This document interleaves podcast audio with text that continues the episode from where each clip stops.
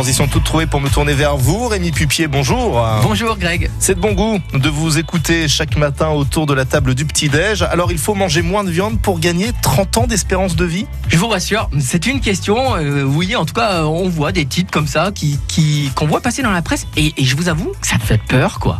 L'homme est omnivore et tous les diététiciens disent qu'il faut manger équilibré. Un peu de bon sens, bon sang. Il faut de tout pour être en forme. Et oui, on a besoin de protéines aussi pour être bien dans son corps et dans sa tête. Alors non, je ne vais pas faire l'apologie de la viande. Mais quand même, soyons raisonnables. Tout est question d'équilibre. Ouais, puis c'est la fameuse recette de la jeunesse éternelle. Le secret de la fameuse Ah oui. euh, jeunesse éternelle. Non mais non. Et puis quoi encore Ah, quoi C'est un problème de pays riches. Mangeons moins de viande. Mais il y en a qui n'ont pas les moyens de se la payer. Et en France. Pas plus qu'ailleurs, d'ailleurs, même chez nous. En plus, ils disent qu'au-delà de 65 ans, il faudrait manger plus de viande. On a besoin de plus de protéines.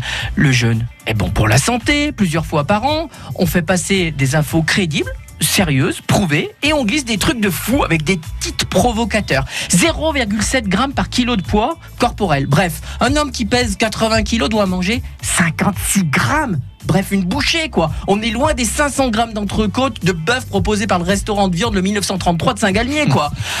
À demain. Peut-être, euh, on, parlera dans un autre article qui dira le contraire, ou qui dira du mal des poissons, ou alors qui dira du mal des algues, de- de- des produits chimiques, des légumes gorgés d'insecticides. Faut pas être sorti d'une école de diététicien pour savoir qu'il faut manger équilibré. Peu importe, régalez-vous avec tout. Merci beaucoup Rémi Pupier, ce sera le mot d'ordre de cette matinée.